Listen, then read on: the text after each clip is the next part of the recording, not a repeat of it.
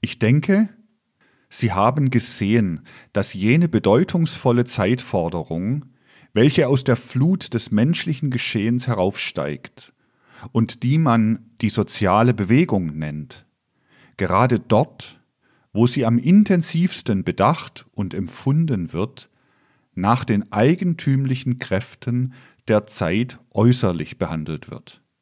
Behandelt wird von dem Gesichtspunkte aus, als ob es eigentlich nur eine physische, eine sinnenfällige Welt gäbe. Die soziale Frage ist ja wirksam geworden als proletarische Forderung.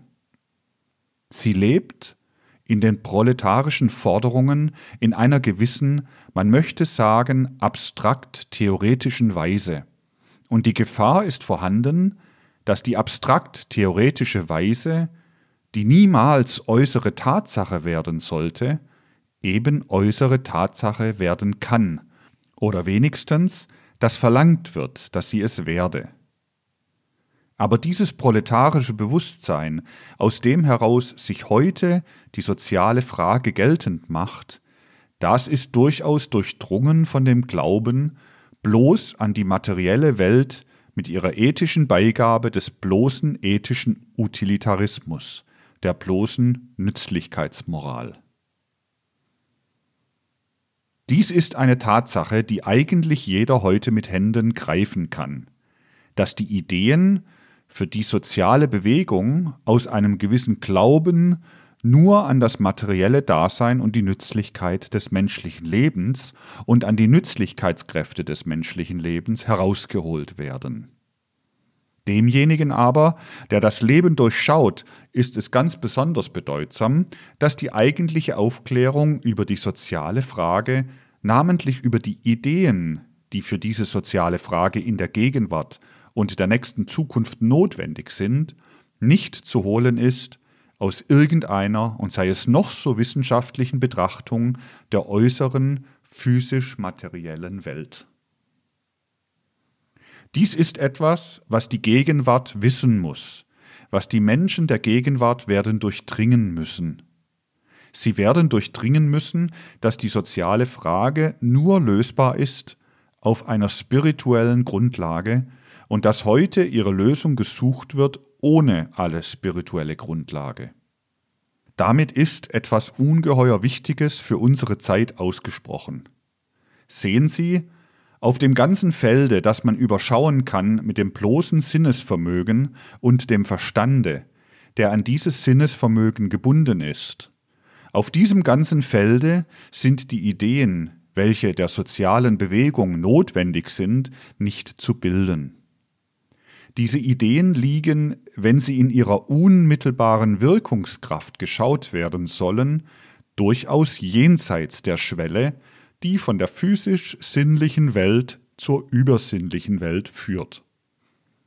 Das Allernotwendigste für die Gegenwart und für die nächste Zukunft in Bezug auf die Entwicklung der menschlichen Geschicke ist das Hereinholen gewisser Ideen von jenseits der Schwelle.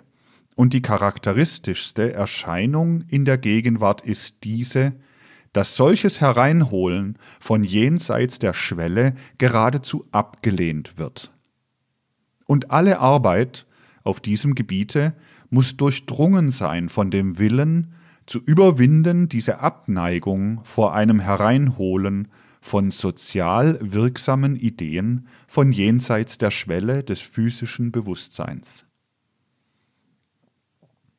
Es liegt natürlich auf diesem Untergrunde eine außerordentliche Schwierigkeit, eine Schwierigkeit, die einem einfach vor die Seele tritt, wenn man bedenkt, dass, da wir ja im Zeitalter der Bewusstseinsseele leben, also alles eigentlich mehr oder weniger bewusst angestrebt werden soll oder muss, dass es notwendig ist, notwendig für eine wichtige Zeitforderung der Gegenwart, sich bekannt zu machen mit Wahrheiten, die jenseits der Schwelle des physischen Bewusstseins liegen.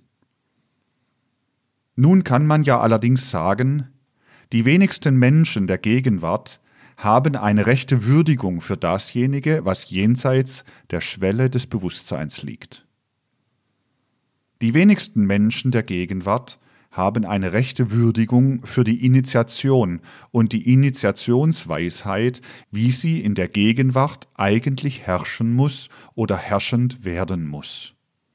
Jener Fähigkeiten, die in jeder menschlichen Seele liegen und die aus dem Übersinnlichen hereinholen gewisse Ideen, jener Fähigkeiten möchten sich die Menschen der Gegenwart aus der ihnen oftmals charakterisierten Bequemlichkeit heraus nicht bedienen. Und es ist ja auch so, dass man sagen muss, es liegt eine durchaus objektive Schwierigkeit auf diesem Gebiete vor. Sie müssen ja nicht vergessen, ich möchte sagen, in ihrer Urgestalt können die Dinge und Wesenheiten, die jenseits der Schwelle liegen, eben nur von demjenigen beobachtet werden, der diese Schwelle überschritten hat. Aber dieses Überschreiten der Schwelle ist ja ein wichtiges Ereignis des persönlichen Lebens. Es ist auch ein Ereignis des persönlichen Lebens, das in ein besonderes Licht rückt, wenn man es, wie ich jetzt eben getan habe, in so nahe Beziehung zu bringen hat zu der sozialen Frage. Die soziale Frage, das deutet schon ihr Name an, ist eine Sache von Menschengruppen, Menschenzusammenhängen. Das Geheimnis der Schwelle ist eine Sache der Individualität. Man kann sagen, niemand ist eigentlich unmittelbar in der Lage, wenn er das Geheimnis der Schwelle kennt, es einem anderen unmittelbar mitzuteilen.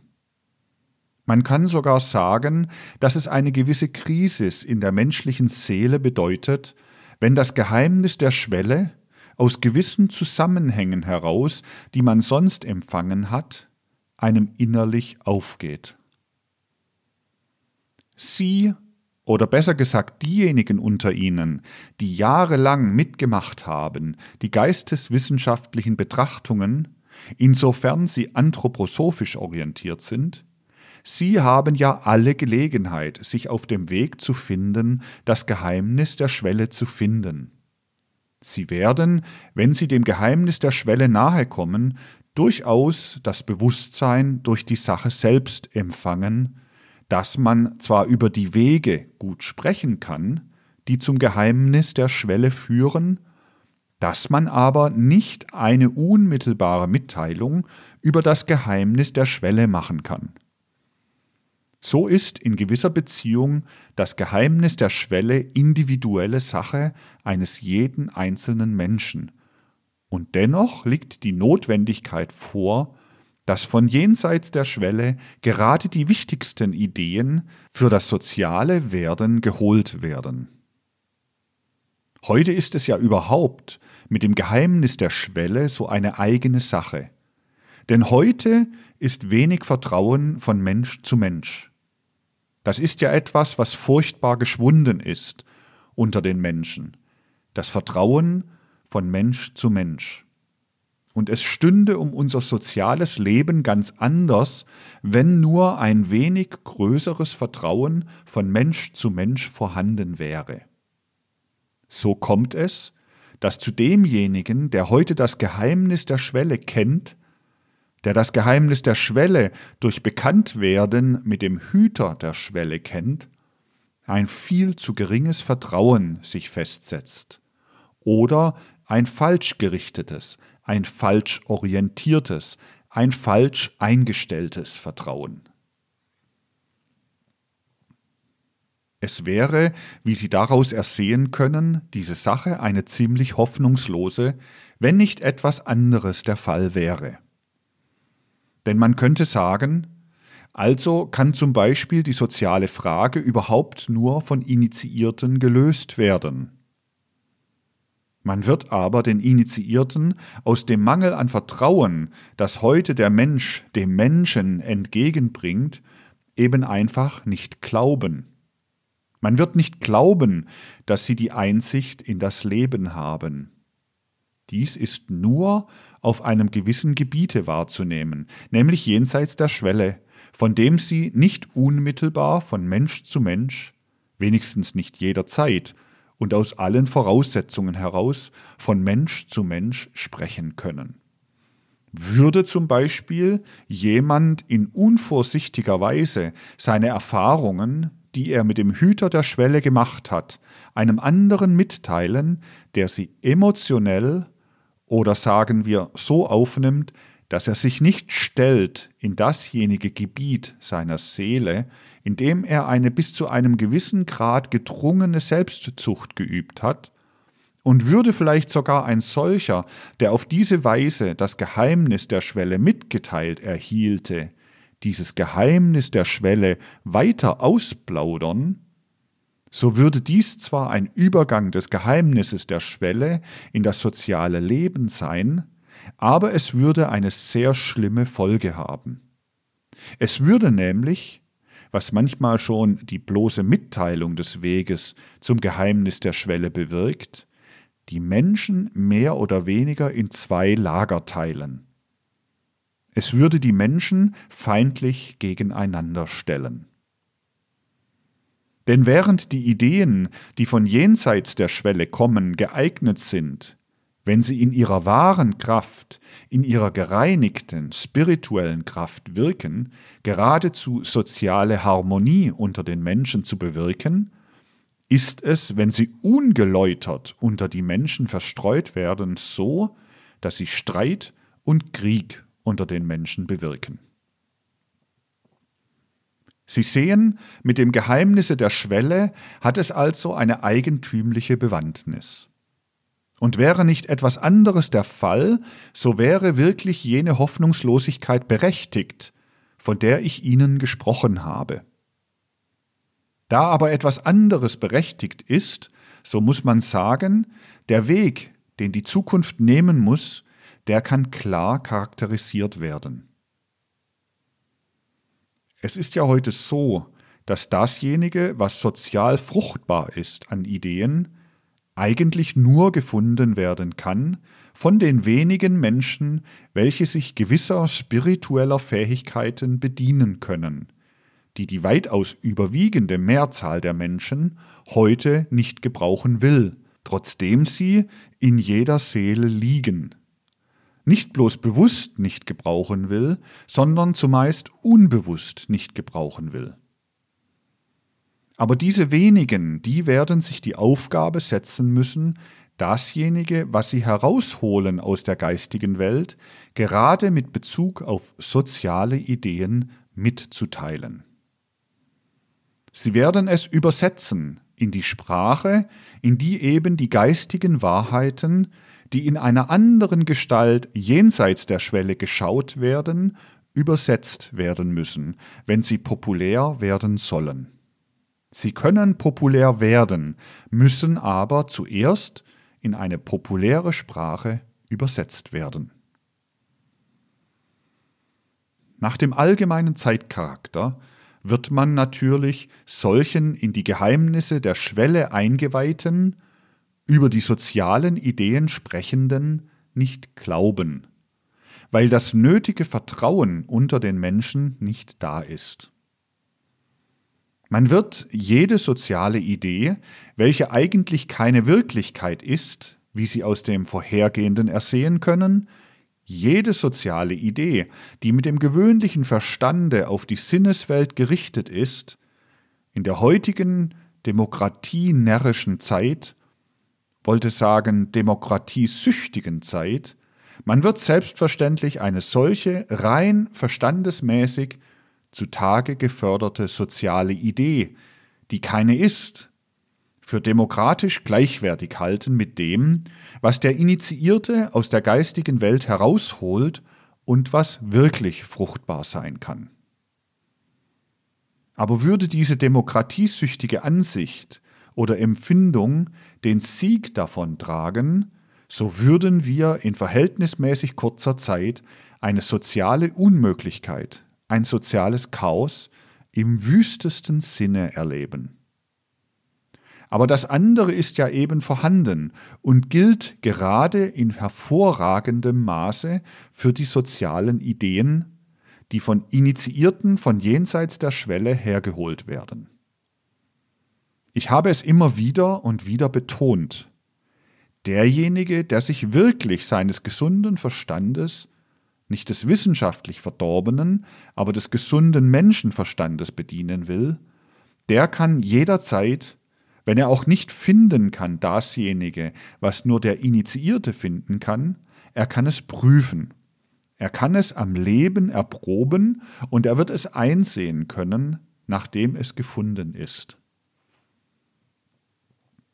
Und diesen Weg werden für die nächste Zeit die sozial fruchtbaren Ideen zu nehmen haben.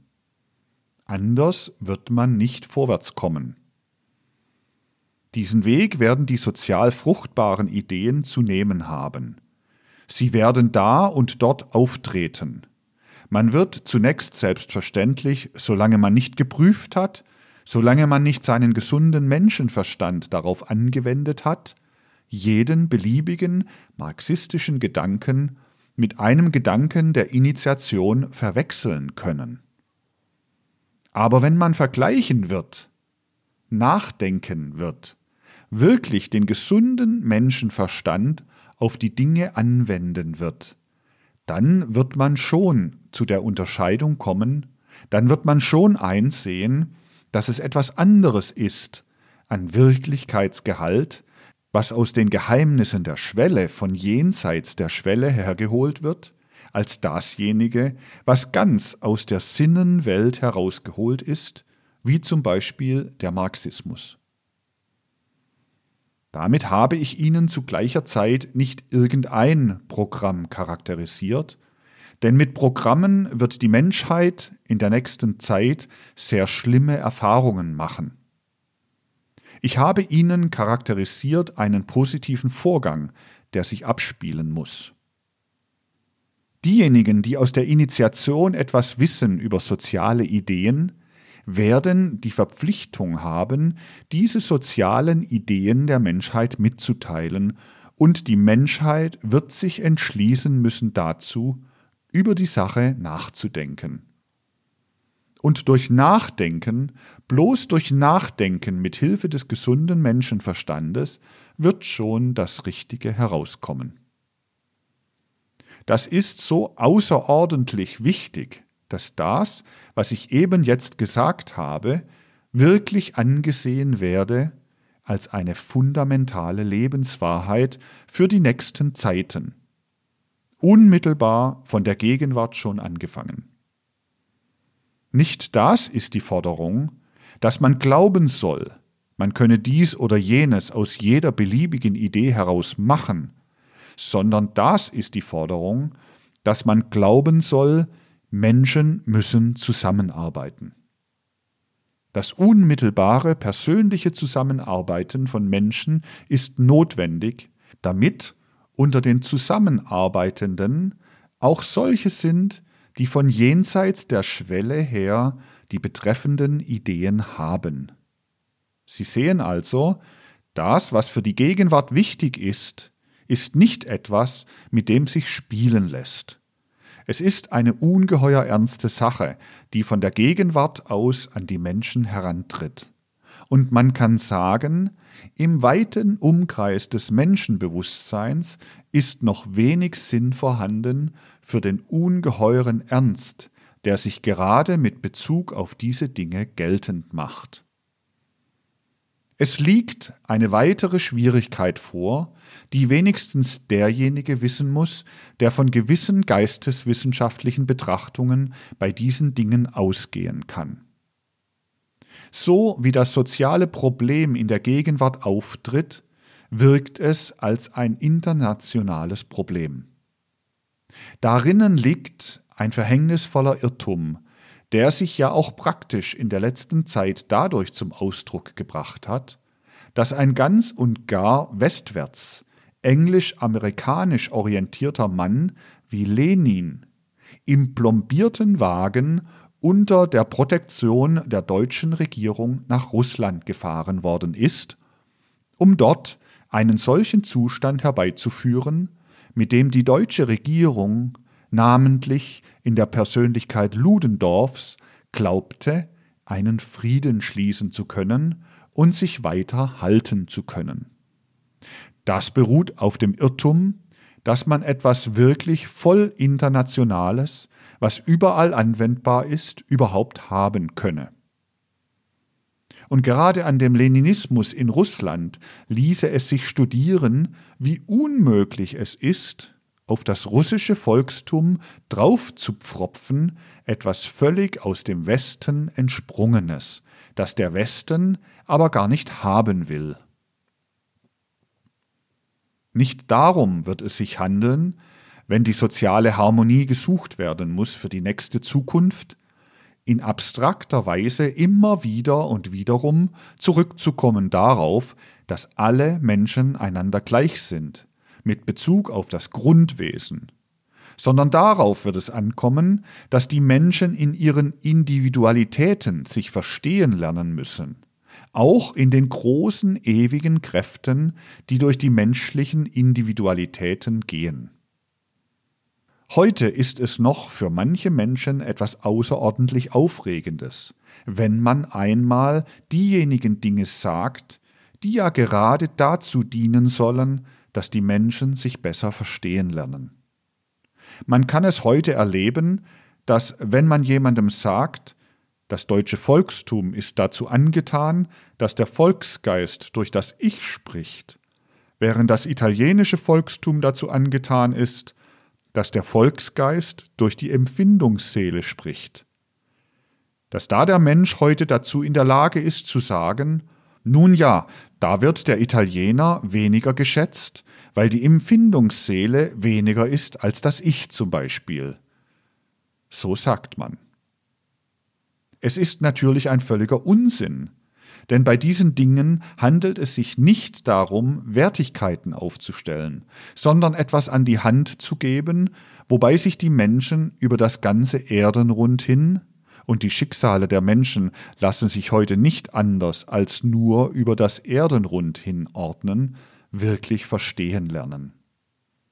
Von einem gewissen Gesichtspunkte aus ist nichts so geartetes wertvoller oder wertloser, sondern ein jedes hat seine Aufgabe in der Entwicklung der Menschheit. Und dann ist ja natürlich in jedem Menschen etwas, etwas, das aber natürlich zusammenhängt mit dem Geheimnis der Schwelle, wodurch er sich wieder heraushebt aus solchem Gruppenhaften, was dadurch charakterisiert wird, dass man sagt, da wirkt die Empfindungsseele, da das Ich, da das Geist selbst und so weiter. Aber kennen muss man heute diese Dinge, sonst werden die Menschen immer aneinander vorbeigehen und doch nicht viel mehr voneinander wissen als höchstens Kenntnisse von zweierlei Art. Erstens, dass die meisten Menschen die Nase mitten im Gesicht haben oder dass dasjenige richtig ist, was die Journalisten wissen, wenn sie die Länder bereisen. Beides ist ja eine ungefähr gleich wichtige Wahrheit. Das ist es, worum es sich handelt, nicht um ein abstraktes, allgemeines Menschentum, sondern um ein wirkliches Verbinden der Menschen auf Grundlage des Interesses für die besondere individuelle Gestaltung, die ein Mensch dadurch erhält, dass er in ein bestimmtes Volksseelentum hineinversetzt ist. Es ist einmal heute die Zeit gekommen, dass solche Dinge, die nicht nur als unbequem, sondern manchmal sogar als verletzend empfunden werden, populär werden müssen. Man kommt nicht weiter, ohne dass solche Dinge populär werden. Das muss gehörig ins Auge gefasst werden. Aber alle diese Dinge sind ja so, dass sie wirklich dem gesunden Menschenverstande zugänglich sind. Und wenn nur einmal wenigstens dieses Selbstvertrauen eintreten würde bei einer großen Anzahl von Menschen, dieses Selbstvertrauen, das nicht immer sagt, ja, ich kann ja doch nicht in die geistige Welt hineinschauen, ich muss doch dem Initiierten nur glauben, sondern welches sagt, nun, es wird doch das oder jenes behauptet. Ich will aber meinen gesunden Menschenverstand anwenden, um es einzusehen. Wenn dieses Selbstvertrauen aber wirksam, tatkräftig, nicht bloß abstrakt oder theoretisch, einträte bei einer größeren Anzahl von Menschen, dann wäre es schon gut, Und dann wäre ungeheuer viel, insbesondere für den Weg gewonnen, der gegangen werden muss mit Bezug auf das soziale Problem. Aber das ist gerade der Schaden, dass die Menschen dieses Selbstvertrauen zu ihrem gesunden Menschenverstand mehr oder weniger gerade durch die menschliche Erziehung im 19. Jahrhundert eingebüßt haben. Die schädlichen Eigenschaften, durch die dieses Selbstvertrauen und dadurch der Gebrauch der menschlichen Urteilskräfte eingebüßt worden ist, diese schädlichen Eigenschaften waren in früheren Zeiten auch vorhanden. Aber sie waren nicht so schädlich, weil der Mensch nicht im naturwissenschaftlichen Zeitalter lebte, das von ihm notwendigerweise aus gewissen Untergründen heraus verlangt, dass er ein einheitliches Urteilsvermögen wirklich anwendet, dass er seinen gesunden Menschenverstand restlos anwendet. Das aber ist es gerade, was am meisten gefehlt hat in der neueren Zeit. Man nimmt gar nicht ernst die Beispiele, die man dafür geben kann. Aber ich will Ihnen ein Beispiel geben, das ich nicht nur verhundertfachen, sondern vertausendfachen könnte. Ich habe eine Abhandlung hier, diese Abhandlung heißt über Tod und Sterben vom rein naturwissenschaftlichen Standpunkte. Diese Abhandlung ist eine Rede. Die Wiedergabe einer Rede, die gehalten wurde in der Aula der Berliner Universität am 3. August 1911 von Friedrich Kraus. Er will naturwissenschaftlich über die Probleme von Tod und Sterben sprechen und sagt da allerhand auf 26 Seiten. Diese Rede, die zur Gedächtnisfeier des Stifters der Berliner Universität, König Friedrich Wilhelm III., gehalten wurde, immer wurde solch eine Rede gehalten, und solche Reden geschehen auch an anderen Universitäten, diese Rede hat selbstverständlich auch einen Anfang, und diesen Anfang, den will ich Ihnen vorlesen. Also eine Abhandlung über Tod und Sterben, die in streng naturwissenschaftlichem Sinne gehalten war, wenigstens nach der Meinung des Vortragenden, nach der Meinung der um die Magnifizenz herumstehenden Dekane und Senatoren und der anderen erlauchten Herren der Wissenschaft, und diese Rede beginnt Hochansehnliche Versammlung, verehrte Kollegen, Kommoditonen, die Berliner Universität feiert heute ihre Stiftung und ihren königlichen Stifter. Die Redner, welche alljährlich zu dieser Stunde das Wort nehmen, gedenken in der Erinnerung unseres Ursprungs gewöhnlich der schweren Zeiten, aus deren Not diese Universität hervorging, und des wahrhaft königlichen Wortes vom Ersatz verlorener physischer durch geistige Kräfte. Heute, in einer Zeit machtvollen Gedeihens, wo des Kaisers starker Arm unseren Frieden in Ehren schirmt, können wir es ruhig erwägen, dass auch das Leben einer Nation mit kräftigstem Herzschlag in Wellen des Hoch- und Niedergehens verläuft. Nun, heute sorgen ja die Ereignisse für die Richtigstellung dieser Dinge. Heute sorgen die Ereignisse für die Richtigstellung eines solchen Satzes, heute in einer Zeit machtvollen Gedeihens, wo des Kaisers starker Arm unseren Frieden in Ehren schirmt. Aber was sollte in einer solchen Sache der gesunde Menschenverstand sagen? Der gesunde Menschenverstand sollte sagen, ein Mensch, der in der Lage ist, dieses zu sprechen, was nichts weiter ist als eine große Torheit, von dem muss auch alles Übrige, was da über Tod und Sterben gesagt wird, als ein törichtes Zeug angesehen werden. Aber wer entschließt sich zu einer solchen Gesundheit des gesunden Menschenverstandes?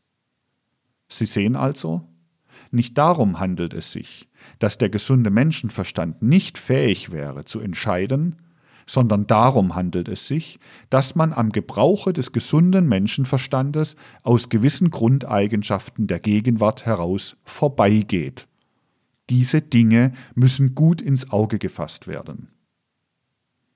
Die Berliner Akademie der Wissenschaften ist von dem großen Philosophen Leibniz gegründet. Das ist ein Beispiel. Man könnte andere Beispiele anführen, die ähnlich charakterisiert werden müssten, von meinetwegen München, Heidelberg. Ein Land will ich auslassen aus einer gewissen Courtoisie heraus. Nun, so sagt man heute nicht, also aus einer gewissen Empfindung heraus. Ich will also sagen, man könnte Ähnliches finden in Paris, in London, in Washington und so weiter, in Rom selbstverständlich, in Bologna und so fort. Leibniz hat unter dem Kurfürsten Friedrich die Berliner Akademie der Wissenschaften zu gründen unternommen. Nun ja, es war eine gute Absicht. Sie ließ sich aber nur dadurch verwirklichen, dass sich Leibniz, der große Philosoph, herablassen musste, den Kurfürsten, der das, was Leibniz da sagte, allerdings ganz und gar nicht war, zu vergleichen mit dem König Salomo und ihn den preußischen König Salomo zu nennen. Ja, der musste sogar die Kurfürstin mit der Königin von Saba vergleichen. Aber diese Berliner Akademie der Wissenschaften, die der große Dubois-Raymond das geistige Leibregiment des Hauses Hohenzollern genannt hat, hat ihr tragikomisches Schicksal mit diesem Schicksal nicht etwa schon erfüllt gehabt. Denn Friedrich Wilhelm I. hat eines Tages gefunden, dass der Professor Gundling zu viel Gehalt bekommt, namentlich weil er zu gescheit ist, zu viel Gehalt bekommt. Da hat er ihn brotlos gemacht, hat ihn davongejagt.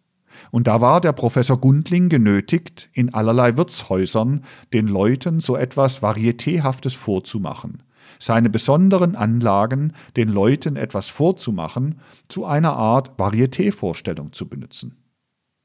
Das hörte dann der König Friedrich Wilhelm I., und da fing ihn der Gundling an, etwas zu interessieren, den er früher davongejagt hat.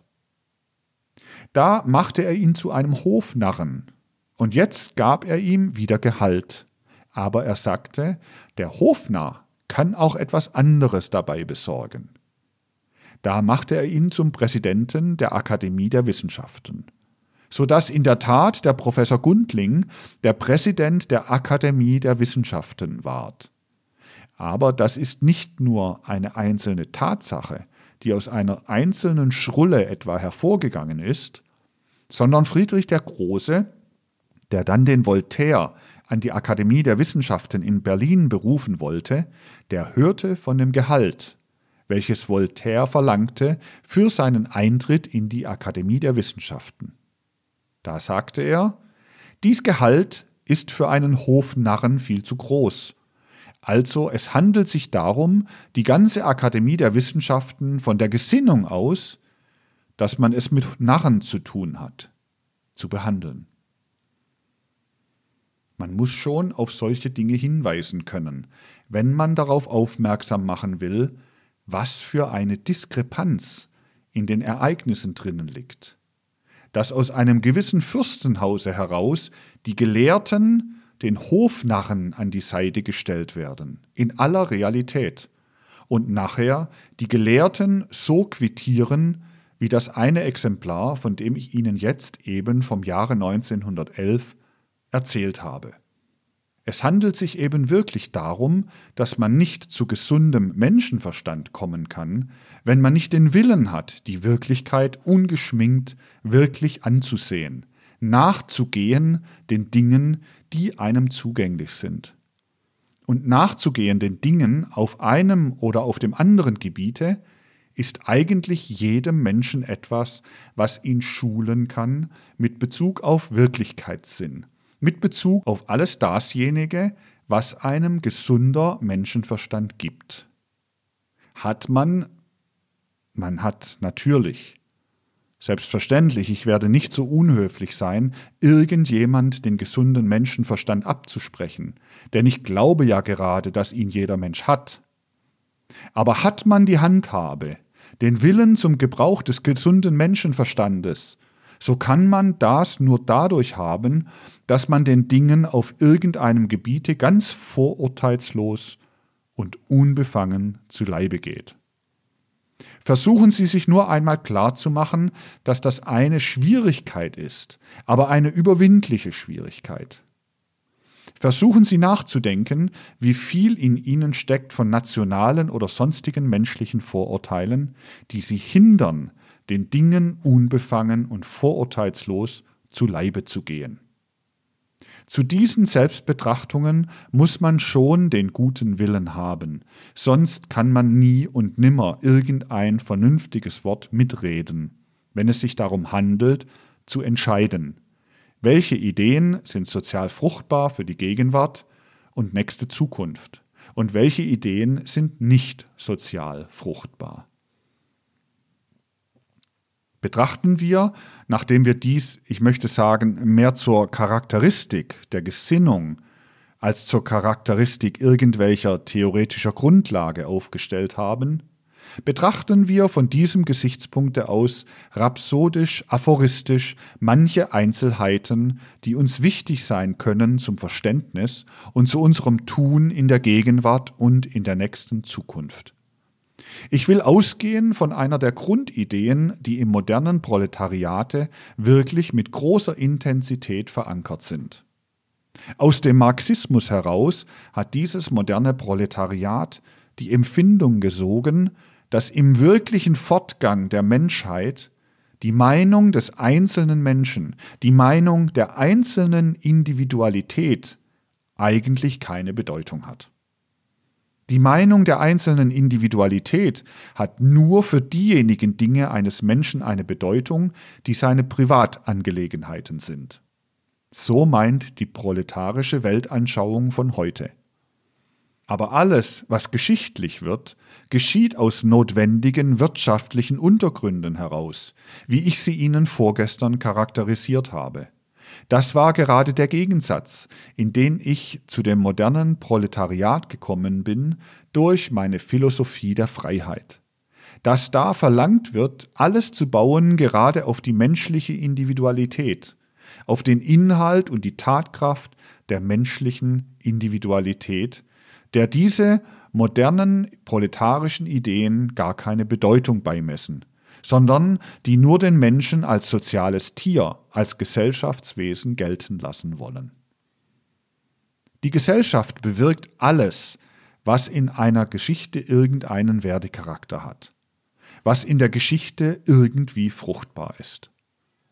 Dasjenige, was ein Minister oder ein Fabrikherr oder irgendein anderer macht aus seiner Individualität heraus, so denkt der Proletarier, das hat innerhalb der vier Wände seines Hauses oder an seinem Skattisch oder wo er sonst ein Privatmensch ist, eine Bedeutung. Das hat eine Bedeutung für sein Amüsement. Das hat eine Bedeutung für die persönlichen Beziehungen, die er zu dem oder jenem Menschen anknüpft. Was aber wird durch ihn als der Menschheit angehörig? Das stamme nicht aus seiner Individualität, sondern das stamme aus dem ganzen gesellschaftlichen Klassenzusammenhang und so weiter, wie ich es Ihnen charakterisiert habe. Diese Idee ist fest verankert in dem modernen Proletariat. Sie hängt innig zusammen mit dem Unglauben des modernen Proletariats an den einzelnen Menschen und seine Einsicht. Es hilft nämlich dem modernen Proletariat gegenüber nicht so leicht, wenn der Einzelmensch diesem Proletariat irgendwelche Erkenntnisse mitteilt, denn dieses Proletariat sagt dann, was der Einzelne denkt, hat ja doch nur für ihn einen Privatwert. Nur dasjenige, was er sagt als Angehöriger einer Klasse, meinetwillen als Angehöriger des Proletariats selber, was also jeder sagen kann, das hat einen wirklichen äußeren Gesellschaftswert. Es ist verbunden mit den Ideen des modernen Proletariats, ein furchtbares Nivellement mit Bezug auf die menschliche Individualität, ein absoluter Unglaube an diese menschliche Individualität. Daraus werden Sie sehen, wie ungeheuer schwierig es ihm wird, sich zu durchdringen mit dem, was aus dem Allerindividuellsten herauskommt, nämlich mit den wirklich fruchtbaren sozialen Ideen. Aber in unserer Zeit ist der Werdegang der Ereignisse selber dazu angetan, solche großen welthistorischen Vorurteile, denn wenn Millionen sich dazu bekennen, so kann man sprechen von welthistorischen Vorurteilen, durch die Tatsachen, durch die Wirklichkeit zu widerlegen. Es könnte keine stärkere Widerlegung geben für die proletarische Theorie, die alles Werden aus der Verelendung der Masse, kurz aus sozialen Erscheinungen ableiten will, aus den notwendig von Zeit zu Zeitperiode eintretenden wirtschaftlichen Krisen und so. Daraus meint sie, ginge der Werdegang der Dinge hervor, nicht aus dem, was die Menschen meinen oder erkennen. Es könnte keine stärkere Widerlegung dieses Prinzips, dieses welthistorischen Vorurteils geben, als gerade durch die in den neuesten Ereignissen gegebene Tatsache, dass letzten Endes, ich sage letzten Endes allerdings, aber dieses letzten Endes hat gerade für diese Weltkatastrophe eine große Bedeutung, von ganz wenigen Menschen die Entscheidung dieser Weltkatastrophe abhing. Von ganz wenigen Menschen. Dasjenige, was geworden ist, hing zuletzt an dem Faden der Ängste, der Beargwöhnungen, der Aspirationen von ganz wenigen Menschen. Und man kann sagen, wie Herden sind von ganz wenigen Menschen Millionen anderer Menschen in diese Katastrophe hineingetrieben worden. Das ist leider die traurige Wahrheit, die sich dem darbietet, der aus der Wirklichkeit heraus die Verhältnisse der Gegenwart durchschaut. Nicht wahr? Jetzt wird den Leuten ein bisschen klar, was alles von dem in so vieler Richtung außerordentlich bornierten Willen Ludendorffs abhing. Denken Sie nur einmal, wie leicht so etwas verborgen bleiben könnte. Es wäre ja der Fall denkbar, durchaus denkbar, dass es nicht zu dieser furchtbaren Katastrophe der Gegenwart mit all ihren schrecklichen Folgen gekommen wäre und dass dann Ludendorffs merkwürdige Handlungsart nicht an den Tag gekommen wäre. Da ist es an den Tag gekommen. Andere Staatsmänner, die durchaus nicht den Mittelmächten angehören, sie werden vielleicht bei der nächsten Wahl durchfallen, ins Privatleben zurücktreten. Man wird dieses Ereignis besprechen, gleichgültig. Aber man wird bei ihnen nicht darauf kommen, dass sie der Menschheit ebenso geschadet haben wie dieser Ludendorff.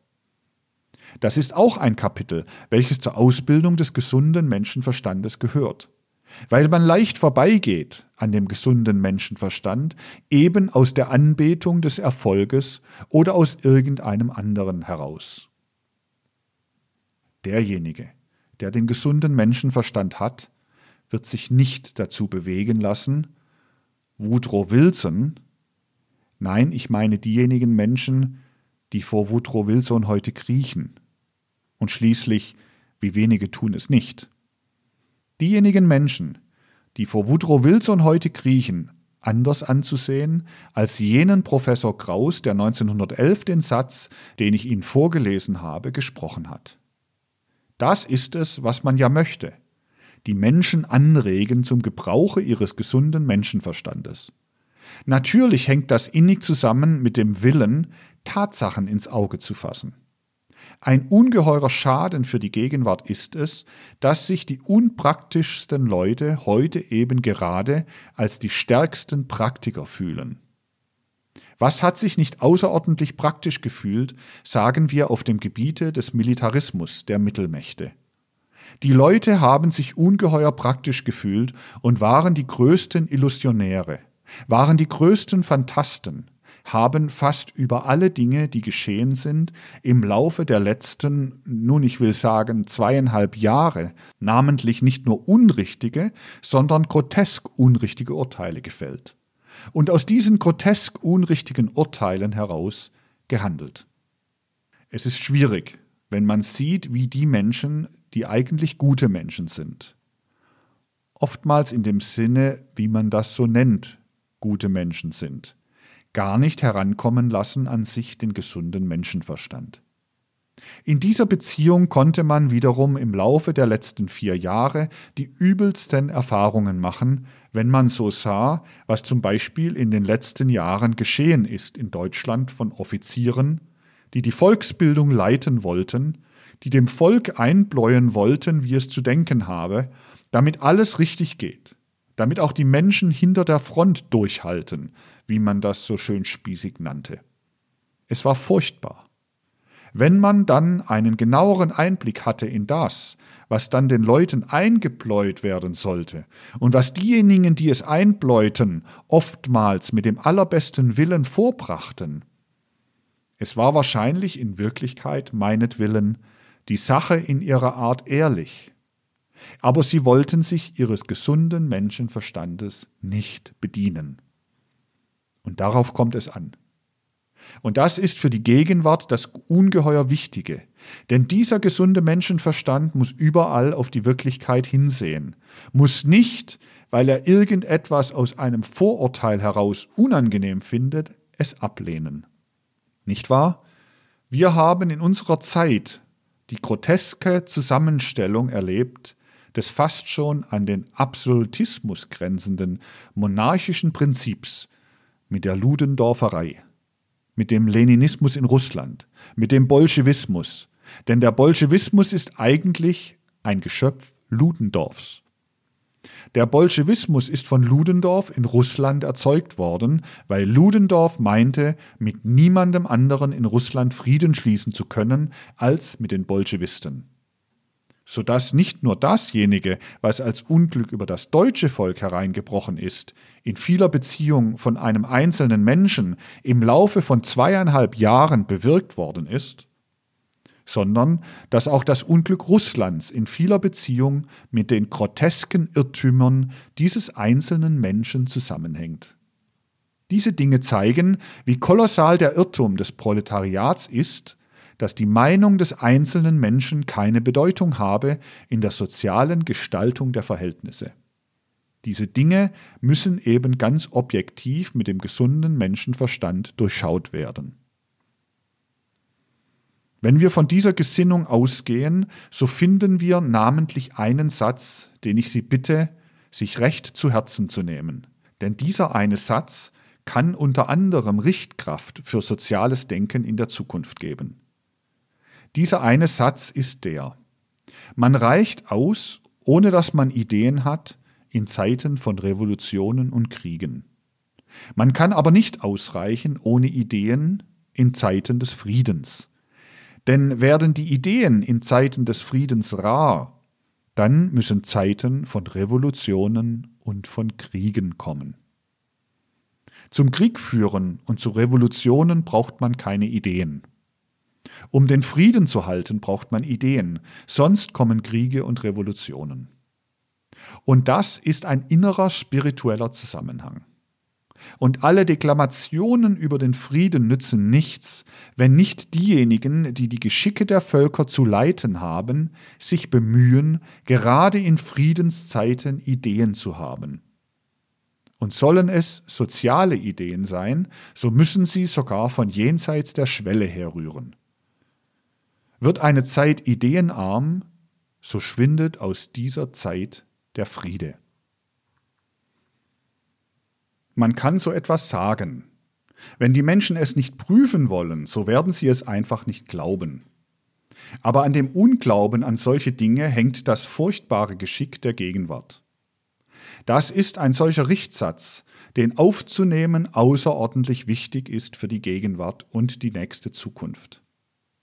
Einen anderen Richtsatz finden Sie in der angefangenen Abhandlung über Theosophie und soziale Frage, die ich vor Jahren in Lucifer Gnosis veröffentlicht habe, einen Richtsatz, von dem ich mich überzeugt habe, dass er von den wenigsten Menschen mit dem vollen Gewicht genommen wird. Ich habe da auf etwas aufmerksam zu machen versucht, was als ein soziales Axiom wirken soll Darauf habe ich aufmerksam gemacht, dass schon einmal in jeglicher sozialer Struktur nichts Gedeihliches herauskommen kann, wenn das Verhältnis eintritt, dass der Mensch für seine unmittelbare Arbeit entlohnt wird. Soll eine gedeihliche soziale Struktur herauskommen, so darf das nicht sein. Lesen Sie den Aufsatz, er wird ja doch noch zu haben sein. So darf das nicht sein, dass der Mensch bezahlt wird für seine Arbeit. Die Arbeit gehört der Menschheit und die Existenzmittel müssen den Menschen auf anderem Wege geschaffen werden, als durch Bezahlung seiner Arbeit.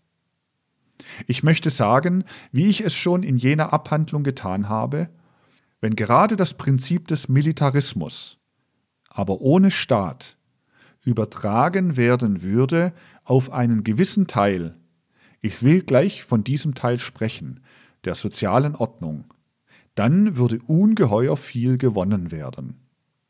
Aber zugrunde liegen muss eben die Einsicht, dass gleich Unheil da ist auf sozialem Boden, wenn der Mensch so in der Sozietät drinnen steht, dass er für seine Arbeit, je nachdem er viel oder wenig tut, also nach seiner Arbeit eben bezahlt wird.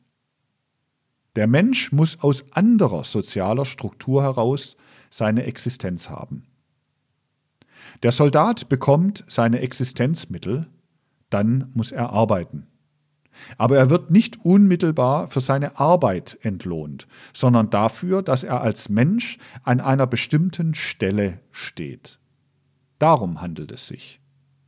Das ist es, was das notwendigste soziale Prinzip ist, dass das Erträgnis der Arbeit von der Beschaffung der Existenzmittel völlig getrennt wird, wenigstens auf einem gewissen Gebiete des sozialen Zusammenhangs. Solange nicht diese Dinge klar durchschaut werden, solange kommen wir zu nichts Sozialem.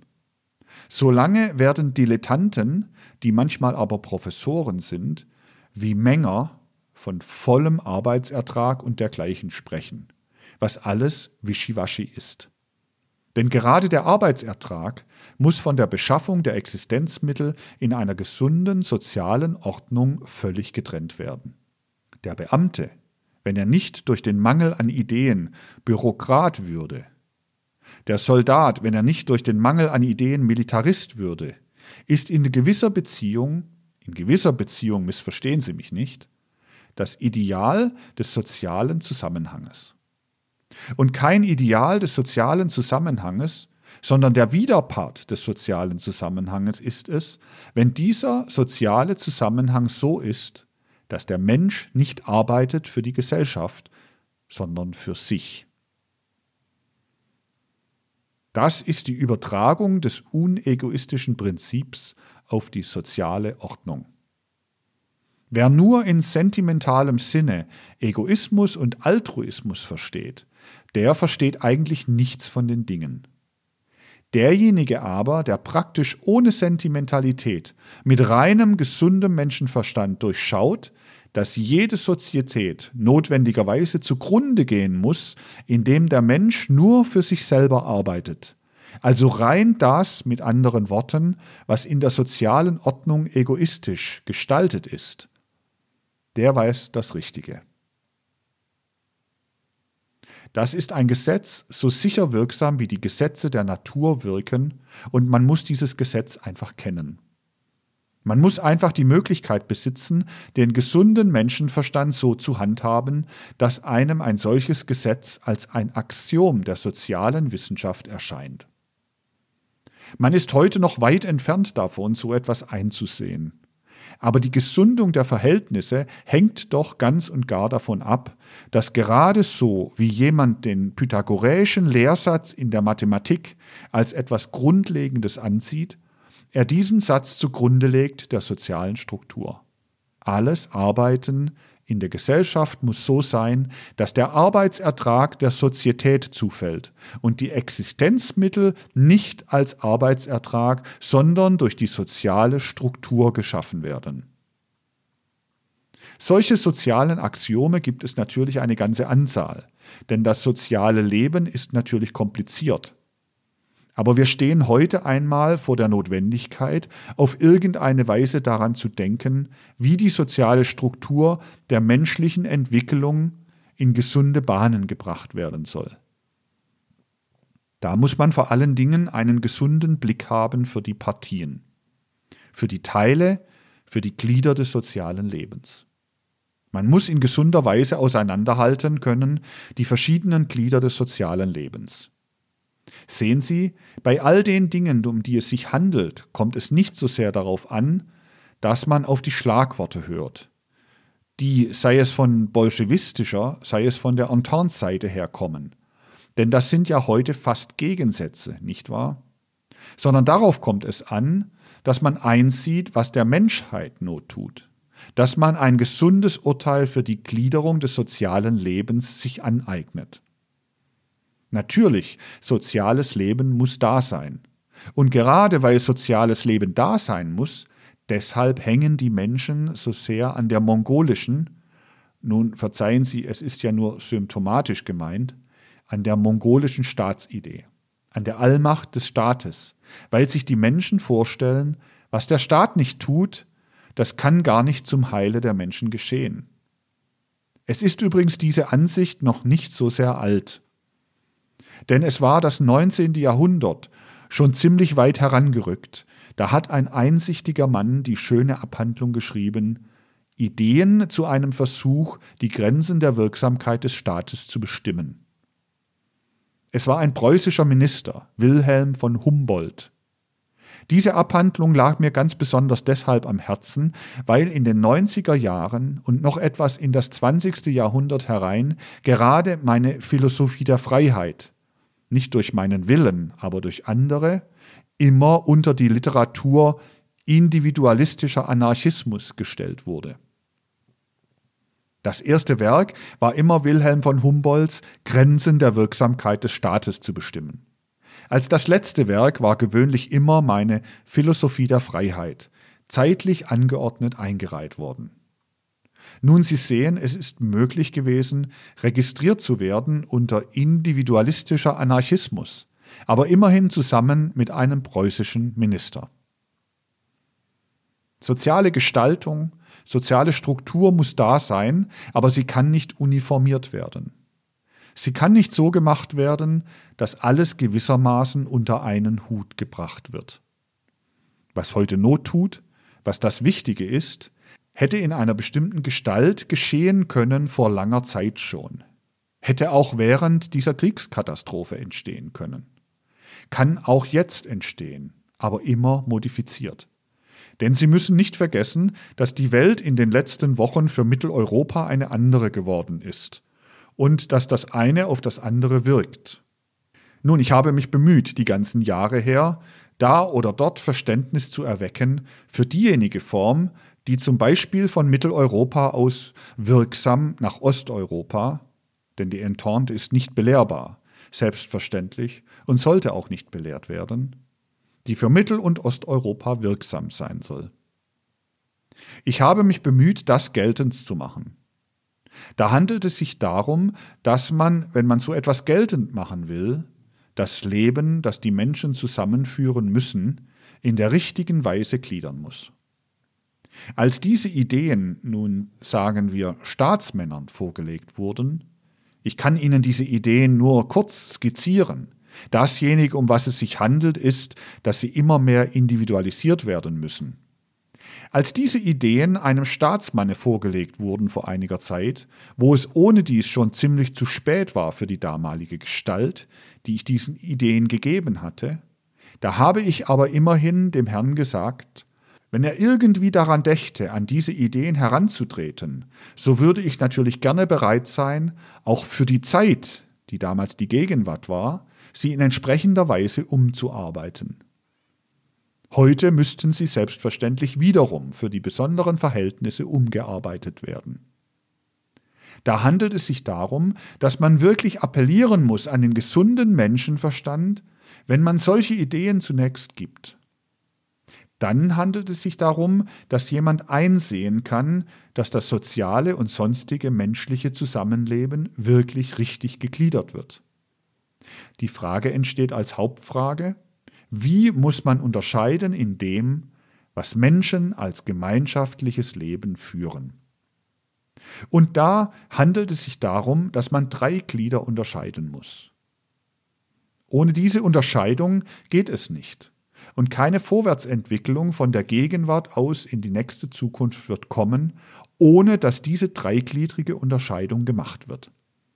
Da handelt es sich darum, dass erstens einmal es mag die soziale Gruppe, die da vorliegt, so oder so gestaltet sein, klein oder groß sein, darauf kommt es nicht an. Aber dass irgendeine soziale Gruppe so gestaltet sein muss, dass darinnen in Bezug auf Sicherheit des Lebens und Sicherheit nach außen Ordnung herrscht. Der Sicherheitsdienst, im weitesten Umfange gedacht, ich muss solche umfassenden Worte gebrauchen, das ist das eine Glied. Dieses Sicherheitsdienst ist aber auch das einzige Glied, welches in das Licht der Idee der Gleichheit gelenkt werden kann. Dieser Sicherheitsdienst, alles polizeilich-militärische, wenn ich jetzt im alten Sinne sprechen will, der ist auch das einzige, was im Sinne zum Beispiel eines demokratischen Parlaments behandelt werden kann. Mitbestimmend an diesem Sicherheitsdienst kann jeder Mensch sein. Es muss also ein Parlament geben, wie die soziale Gruppe auch beschaffen ist in dem Abgeordnete meinetwillen nach ganz allgemeinem, geheimem, direktem Wahlrecht sein können, welche die Gesetze und alles das zu bilden haben, was für diesen Sicherheitsdienst bestimmt ist. Denn das, dieser Sicherheitsdienst, ist ein Glied der Ordnung, aber er muss abgesondert von dem übrigen behandelt werden und nur von höherem Gesichtspunkte aus dann wiederum harmonisiert werden mit anderem. Ein zweites, das aber ganz abgesondert werden muss von all dem, was Sicherheitsdienst ist, Sicherheit im Innern und Sicherheit nach außen, was auch nicht nach der Idee der Gleichheit behandelt werden kann, das ist dasjenige, was die eigentliche wirtschaftliche Gestaltung der sozialen Gruppen ist. Diese wirtschaftliche Gestaltung, die darf nicht im unmittelbaren Zusammenhang stehen mit dem, was ich als erstes Glied genannt habe, sondern sie muss für sich behandelt sein. Sie muss ihr eigenes Ministerium, ihr eigenes Volkskommissariat, heute sagt man Volkskommissariat haben, das vollständig unabhängig von dem Ministerium, vom Kommissariat des Sicherheitsdienstes sein muss. Sie muss ihr eigenes Ministerium haben, das vollständig unabhängig ist, das nach rein ökonomischen Gesichtspunkten gewählt wird, sodass Leute in diesem ökonomischen Ministerium sind, die etwas von den einzelnen Zweigen verstehen, sowohl als Produzenten wie als Konsumenten. Nach ganz anderen Gesichtspunkten muss sowohl parlamentarisch wie ministeriell dieses zweite Glied der sozialen Ordnung gelenkt werden. Das erste Glied kann also, sagen wir, in die Demokratie eingestellt werden. Wenn es nach dem Geschmack besser ist, könnte es auch in das Konservative eingestellt werden. Das kommt ganz darauf an. Wenn es ordentlich gemacht wird, wird es schon etwas werden und das andere ist Geschmackssache. Dasjenige, worauf es ankommt, ist diese Dreiheit. Denn auf dem Gebiete des wirtschaftlichen Lebens muss Brüderlichkeit herrschen. Gerade so wie alles auf dem Gebiete des Sicherheitsdienstes gerückt werden muss unter den Gesichtspunkt der Gleichheit. So muss auf dem Gebiete des wirtschaftlichen Lebens überall die Maxime der Brüderlichkeit herrschen. Dann gibt es ein drittes Gebiet. Das ist das Gebiet des geistigen Lebens. Zudem rechne ich alles Religionstreiben, das gar nichts zu tun haben darf mit demjenigen, was Sicherheitsdienst ist und wirtschaftliches Leben. Dazu rechne ich allen Unterricht, dazu rechne ich alle übrige freie Geistigkeit allen wissenschaftlichen Betrieb. Und dazu rechne ich auch alle Jurisprudenz. Ohne dass die Jurisprudenz dazu gerechnet wird, ist alles Übrige falsch. Sie kommen sogleich zu einer widersinnigen Dreigliederung, wenn sie nicht so gliedern. Sicherheitsdienst nach dem Prinzip der Gleichheit, wirtschaftliches Leben nach dem Prinzip der Brüderlichkeit, die Gebiete, die ich eben aufgezählt habe, Jurisprudenz Unterrichtswesen, freies geistiges Leben, religiöses Leben unter dem Gesichtspunkte der Freiheit, der absoluten Freiheit. Wiederum muss aus absoluter Freiheit die notwendige Verwaltung dieses dritten Gliedes der gesellschaftlichen Ordnung hervorgehen. Und der notwendige Ausgleich, der kann erst durch den freien Verkehr dieser drei Glieder leitenden und bestimmenden gesucht werden. Auf dem Gebiete des geistigen Lebens, zu dem eben die Jurisprudenz gehört, wird sich ja nicht so etwas herausstellen, wenn es wirklich einmal durchgeführt würde, wie ein Ministerium oder Parlament, sondern etwas viel Freieres. Es wird die Struktur ganz anders verlaufen. Zu dem, was da angestrebt werden muss, müssen natürlich Übergangsformen sein. Aber das sollte den Menschen einleuchten. Und nicht früher kommen wir zu einer Gesundung, bevor es den Menschen einleuchtet, dass in dieser Weise diese Dreigliederung, von der ich gesprochen habe, zugrunde liegen muss. Dass alles so gedacht werden muss, dass man nicht einen uniformierten Staat beibehalten kann. Denn die Staatsidee ist unmittelbar nur anzuwenden auf den ersten Teil, auf den Sicherheits- und Militärdienst. Was unter Staatsomnipotenz gestellt wird, außer Sicherheits- und Militärdienst, das steht auf ungesunder Basis. Denn das wirtschaftliche Leben muss auf rein, sei es korporativer, sei es auf assoziativer Basis aufgebaut werden, wenn es sich gesund entwickeln will. Und das geistige Leben, einschließlich der Jurisprudenz, ist nur dann auf gesunder Basis aufgebaut, wenn der Einzelne vollständig frei ist. Er muss frei sein in Bezug auf alles andere. Er muss auch meinetwillen von fünf zu fünf, von zehn zu zehn Jahren seinen Richter bestellen können, der sowohl sein Privat- wie sein Strafrichter ist. Ohne das geht es nicht. Ohne das kommen sie zu keiner entsprechenden Struktur. Diese nationalen Fragen hätten ohne territoriale Verschiebungen gelöst werden können.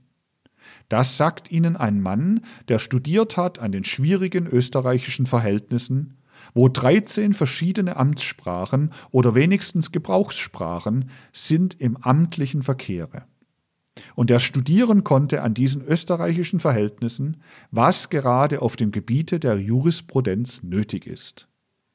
Nehmen Sie an, es stoßen an irgendeiner Grenze zwei Länder zusammen. Meinetwillen seien sie getrennt durch Nationalität oder durch etwas anderes. Hier ist ein Gericht und hier ist ein Gericht. Da ist die Grenze hinüber. Der Mann hier bestimmt sich, ich werde in den nächsten zehn Jahren von diesem Gericht abgeurteilt. Der andere bestimmt sich, ich werde von diesem Gerichte abgeurteilt. Die Sache ist absolut durchführbar, wenn man sie im Einzelnen durchführt. Aber alle anderen Dinge sind unwirksam, wenn nicht solche Dinge da sind. Denn alles muss in der Tat zusammenwirken.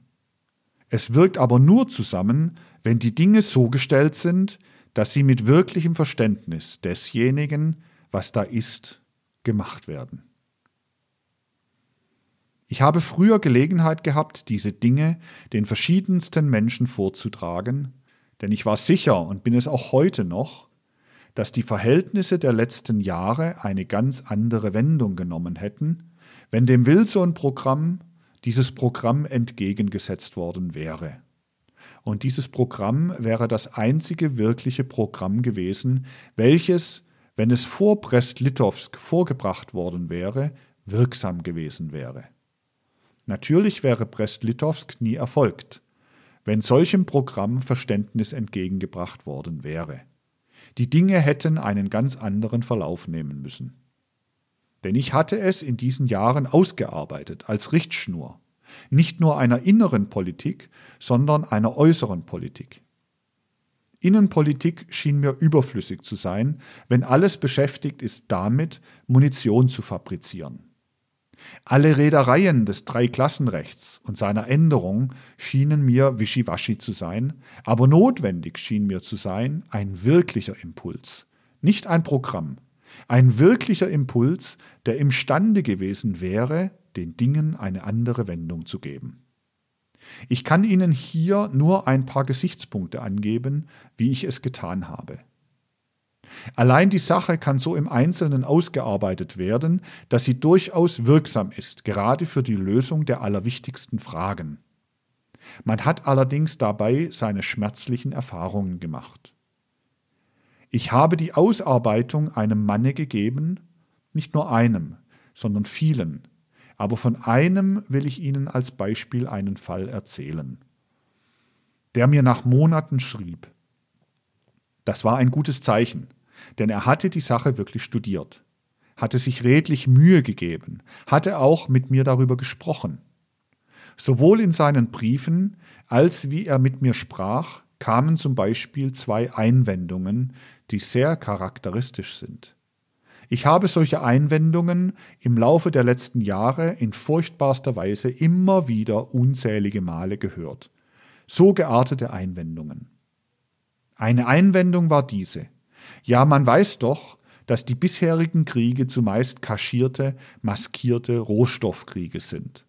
Dass es also zumeist sich handelt um Kriegszustände, welche aus Rohstoffinteressen herrühren, aus internationalen, also gegenseitigen Rohstoffinteressen. Wenn man aber das anschaut, was Sie gemacht haben, dann könnte es ja keine widerstreitenden Rohstoffinteressen mehr geben. Ja, sagte ich, Herr Geheimrat. Wenn Sie mir das sagen würden zur Bekräftigung dessen, was ich Ihnen da geschrieben habe, dann würde ich das verstehen. Wenn Sie fänden, dass das gut wäre, was ich geschrieben habe, weil dann endlich die schrecklichen, maskierten Rohstoffkriege aus der Welt geschaffen werden, durch die endliche Lösung der Zollverhältnisse, die in diesem zweiten Teil des Wirtschaftsprogrammes, wenn ich es so nennen darf, also gelöst sind. Wenn Sie mir etwas sagen, was der Wirklichkeit des Lebens entspricht, so würde ich das verstehen. Dass Sie es mir als eine Widerlegung sagen, das kann ich allerdings nicht verstehen. Die zweite Einwendung war diese, dass er mir schrieb, nachdem er sich monatelang damit beschäftigt hatte, ja, ich kann mir gar nicht vorstellen, wie, wenn Sie Glück hätten mit so etwas, dann noch eine sozialdemokratische Politik getrieben werden könnte. Denn durch Ihr Wirtschaftsprogramm würde ja keine sozialdemokratische Politik mehr möglich sein. Ja, Sie lachen.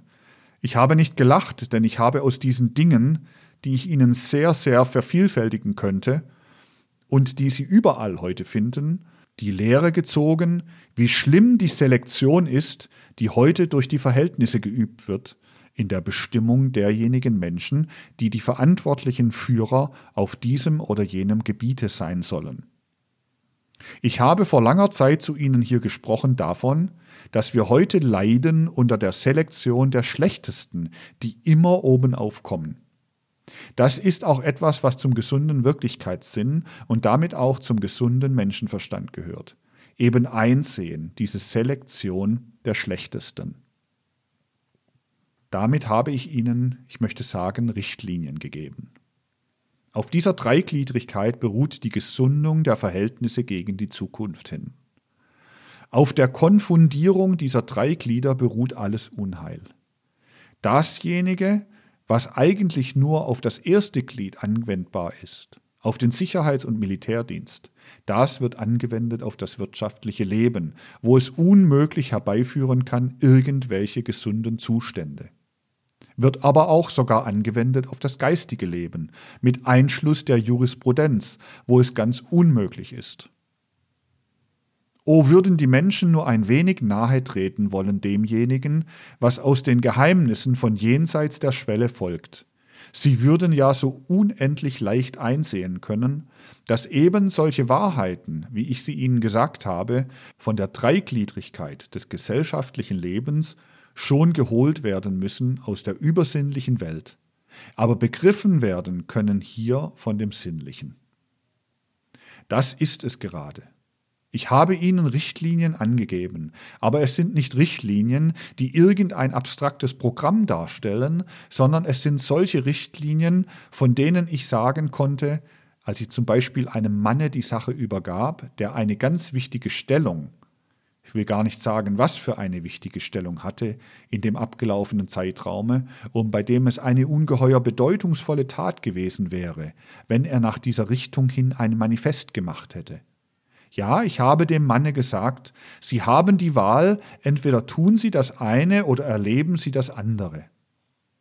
Dasjenige, was ich hier ausgearbeitet habe, das ist nicht aus solchen Ideen heraus, wie irgend nun Frauenclubs oder Pazifistengesellschaften oder dergleichen arbeiten, sondern das ist aus dem Studium der Entwicklung der Menschheit in den nächsten 30 bis 40 oder 50 Jahren. Das ist der Inhalt dessen, was in Mitteleuropa sich gestalten will und sich gestalten wird. Und sie haben die Wahl, entweder es durch Vernunft zu fördern oder zu erwarten, bis es sich durch Revolutionen auf ungeheuren Umwegen und durch großes Elend hindurch verwirklicht. Aber sehen Sie, Solche Dinge müssen einem die Leute glauben. Glauben dadurch, dass sie ihren gesunden Menschenverstand anwenden, um die Dinge nachzuprüfen. Einsicht müssen einem die Leute entgegenbringen darinnen, dass man die Wirklichkeit zu prüfen hat. Denn dasjenige, was in der Menschheit sich entwickelt, entwickelt sich nach gewissen Impulsen, die man studieren muss und von denen man sagen kann, sie wollen sich gestalten. Stemmt man sich ihnen entgegen, so regiert man schlecht. Ganz gleichgültig, ob man Sozialist oder Monarchist oder ob man Republikaner oder Fürst von Monaco oder was alles ist. Aber gerade den Mut zu solchen Dingen konnten in der letzten Zeit die Menschen nicht mehr aufbringen, weil ihnen eben gerade fehlte jenes Vertrauen, von dem ich in diesen Tagen gesprochen habe. Und das beruht auf dem Fichte-Satze, das heißt auf der Gesinnung, die aus dem Fichte-Satze kommt. Der Mensch kann, was er soll, und wenn er sagt, ich kann nicht, so will er nicht. Menschen, die bis zu einem gewissen Grade verstanden haben, was ich wollte, fanden sich. Die aber den Mut, der nur eben aus dem wirklichen Gebrauch und aus der Handhabung des gesunden Menschenverstandes heraus folgt, gehabt hätten, so etwas in die Wirklichkeit umzusetzen, die fanden sich nicht. Und man kann sich nur der Hoffnung hingeben, dass nachdem jetzt die Kräfte der Prüfung noch stärker geworden sind, nach und nach sich Menschen finden. Aber man soll nur nicht glauben, dass dasjenige, was hier formuliert vor Jahren war, jetzt nicht umformuliert werden muss auf die neuen Verhältnisse, die eingetreten sind. Man muss ebenso wirklichkeitsgemäß denken, dass man weiß, in jedem Zeitpunkte müssen wenn die Dinge in die Wirklichkeit hineingeworfen werden sollen, die Dinge etwas anders gedacht werden. Und so konnte man wahrhaftig recht tragische Erfahrungen in den letzten Jahren machen. Wenn man zum Beispiel solches erfahren hat, dass einer derjenigen Monarchen, die jetzt auch abgegangen sind, als er schon so herankommen sah, was herankommt, noch einmal gefordert hat, diese Ideen und sich seinen Ratgeber kommen ließ, um sie von dem zu hören, weil er die Dinge vergessen hatte und sie noch einmal hören wollte. Er konnte sie nicht schnell genug verstehen. Da sagte er zu dem betreffenden Ratgeber, also schreiben Sie mir noch einmal kurz diese Dinge auf. Ja, aber ich weiß nicht, wie soll ich den Brief kriegen? Wie soll ich zu diesem Briefe kommen, den Sie mir da schreiben sollen? der muss ja doch durch das Ministerium gehen oder durch die Kabinettskanzlei. Es wurde aus dieser Angelegenheit eben nichts, weil die Sache durch das Ministerium ging, wo alles umgeschrieben wurde. Ich erzähle heute solche Dinge. Ich werde sie auch schon in weiterem Umfange erzählen, weil es notwendig ist, dass von der jüngsten Vergangenheit recht, recht viel gelernt werde. Denn wir kommen nicht vorwärts auf einem gedeihlichen Wege, wenn nicht von der Vergangenheit gelernt wird. Das allein macht es nicht aus, dass das Allernächste ins Auge gefasst wird, sondern das macht es aus, dass man den Willen hat, in die Untergründe, die hinter den bloßen Symptomen liegen, hineinzuschauen. Und man kann nicht hineinschauen, wenn man nicht einen gesunden Menschenverstand entwickelt für die Auffassung der Symptome wenn man sich nicht aneignet, den Willen, die Symptome wirklich zu taxieren. Die Dinge sind heute brennend. Man möchte immer wieder und wiederum sagen, wenn sie nur nicht schläfrig erfasst würden, sondern wenn sie erfasst würden mit dem vollen Ernste, zu dem auch gehört, dass man einen Sinn dafür hat, wie sehr verfahren die Dinge sind, durch die Selektion der Schlechtesten und wie geneigt die Menschen sind, ihr Urteil in falsche Bahnen zu bringen, von falschen Impulsen durchpulsen zu lassen. Wir müssen auf alle mögliche Weise dahin kommen, dass die Kontinuität des Wirtschaftslebens nicht früher gestört wird, bevor in einer gewissen Weise in die Menschenköpfe Gedanken hineingekommen sind, die brauchbar sind zur weiteren Ausgestaltung des Wirtschaftslebens. Wir müssen die Möglichkeit gewinnen, an die Stelle des, ich hätte bald ein furchtbares Wort gesagt, Quatsches, sage ich lieber, um nicht das furchtbare Wort zu sagen, an die Stelle des nationalökonomischen Quatsches, der von nationalökonomischen Universitätsprofessoren aller Länder heute hervorgebracht wird, an diese Stelle so etwas zu setzen, was nun wirklichkeitsgemäß ist. Wir kommen nicht weiter, wenn wir nicht in der Lage sind, das Unterrichtswesen im weitesten Sinne zunächst in Angriff zu nehmen. Denn Verständnis brauchen wir. Alles dasjenige, was die bisherigen Bildungsanstalten liefern, über eine notwendige Gestaltung des sozialen Lebens oder des sozialen Körpers, ist unbrauchbar. Das ist aber auch dasjenige, was die Sozialdemokratie als Erbe übernommen hat und was unbrauchbar ist. Erstens ist notwendig, verständige Ideen in die Köpfe hineinzubringen. Daher ist es notwendig, dass derjenige, der mitarbeiten will am sozialen Leben, gerade der gegenwärtigen Zeit zunächst findet die Möglichkeit eines solchen Übergangszustandes, der dasjenige am nächsten befriedigt, was am nächsten befriedigt werden kann. Das ist Sicherheits- und Ordnungsdienst. Da kann man ja den Leuten auch dasjenige Parlament geben, nach dem sich heute nun ja das demokratische Element besonders sehnt. Aber darum handelt es sich, dass das Wirtschaftliche wirklich eine selbstständige Stellung erlangt neben den anderen Dingen. Das muss zunächst sorgfältig umgewandelt werden in eine vollständige Summe von Provisorien. Nur auf dem ersten Gliede kann man heute radikal vorgehen. Das andere muss umgewandelt werden in eine Reihe von Provisorien. Und das geistige Leben ist dasjenige, was unmittelbar angegriffen werden müsste. Das dritte Glied, das ist dasjenige, wobei angefangen werden müsste. Und wenn jemand darauf kommen würde, dass dann vor allen Dingen die Universitäten ausgekehrt werden müssten und das nicht will, dann, dann ist eben auf diesem Gebiete mit ihm nicht zu reden. Allerdings müssen die zuerst ausgekehrt werden. Solches wollte ich im Zusammenhange mit den wichtigen Fragen der Gegenwart zu Ihnen sprechen.